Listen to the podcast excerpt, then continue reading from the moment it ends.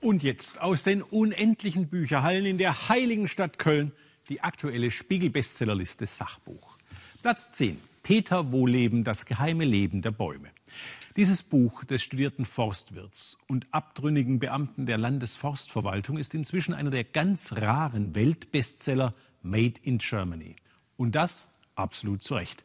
Denn diese Fundgrube dendrologischen Wissens ist mindestens so sehr ein Buch über das geheime Leben der Bäume wie über das geheime Seelenleben der Deutschen. Platz 9. Manfred Lütz und Arnold Angenent, Der Skandal der Skandale. In seinem neuen Buch versucht der Psychiater und Theologe Manfred Lütz, die katholische Kirche von ihren Verbrechen, etwa während der Kreuzzüge, der Inquisition oder der Kolonisierung, weißzuwaschen. Schützenhilfe holt er sich dabei beim Kirchenhistoriker Arnold Angenent.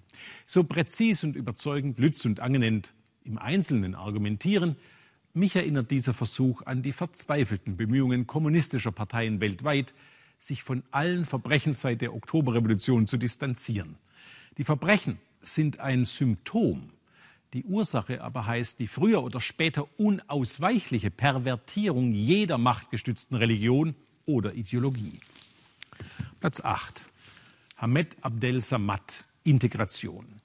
Der in Ägypten geborene deutsche Einwanderer Hamed Abdel Samad stellt die Frage, was ist bei uns so schief gelaufen, dass unsere Gesellschaft und unser Bildungssystem Menschen hervorbringt, die die Instrumente der Aufklärung benutzen, um die Aufklärung rückgängig zu machen. Seine Antworten darauf fallen spannend und mitunter auch kontrovers aus. Vor allem stellt er im letzten Teil seines Buches einen plausiblen Plan für eine gelingende Integration auf, der als Handreichung für Politik, Behörden und uns Bürger dienen kann. Platz 7. Michael Wolff, Feuer und Zorn. Der mächtigste Mann der Welt. Ein von Augenblickslaunen beherrschtes Triebwesen. Ein Kaliban der Macht. Ein Mensch mit fehlender Impulskontrolle, gefangen in einem goldenen Käfig seiner eigenen inkohärenten Sätze. Die niederdrückendste Erkenntnis dieses Buches ist für mich, dass es in Donald Trumps Gehirn offenbar genau so zugeht, wie sich Klein Fritzchen das vorstellt. Platz 6. Wolfram Eilenberger. Zeit der Zauberer. Der frühere Chefredakteur des Philosophie-Magazins und bekennende Fußballfan Wolfgang Eilenberger dribbelt in seinem blendend erzählten Sachbuch elegant und mit langem Atem über den Platz der deutschen Philosophie im frühen 20. Jahrhundert. Die Zeit der Zauberer das sind die Jahre zwischen 1919 und 1929. Die Meisterdenker der Weimarer Republik und Österreichs heißen Ludwig Wittgenstein, Martin Heidegger, Walter Benjamin und Ernst Cassirer. Alle vier Philosophen suchten in der Sprache den Schlüssel zur Erkenntnis. Eilenbergers packend geschriebene Studie zeigt, wie eng Leben, Liebeshändel und Erkenntnisprozess miteinander verquickt sind. Platz 5. Dr. Hans Wilhelm Müller Wohlfahrt. Mit den Händen sehen. Nichts gegen ein gesundes Selbstvertrauen. Aber diese als Autobiografie getarnte Festschrift mit Jubelstatements von Franz Beckenbauer, Herbert Grönemeyer, Joachim Löw und Co. ist eine so dreiste Eigenloborgie, dass der Titel mit den Füßen treten für dieses Buch des exzellenten Arztes und lausigen Autors Müller-Wohlfahrt vielleicht angemessener wäre. Platz 4. Peter Hane. Schluss mit euren ewigen Mogelpackungen. Dieses Buch ist ein Musterbeispiel für jenen vulgären Populismus, der als Fluch die westlichen Demokratien zu Beginn des 21. Jahrhunderts heimsucht.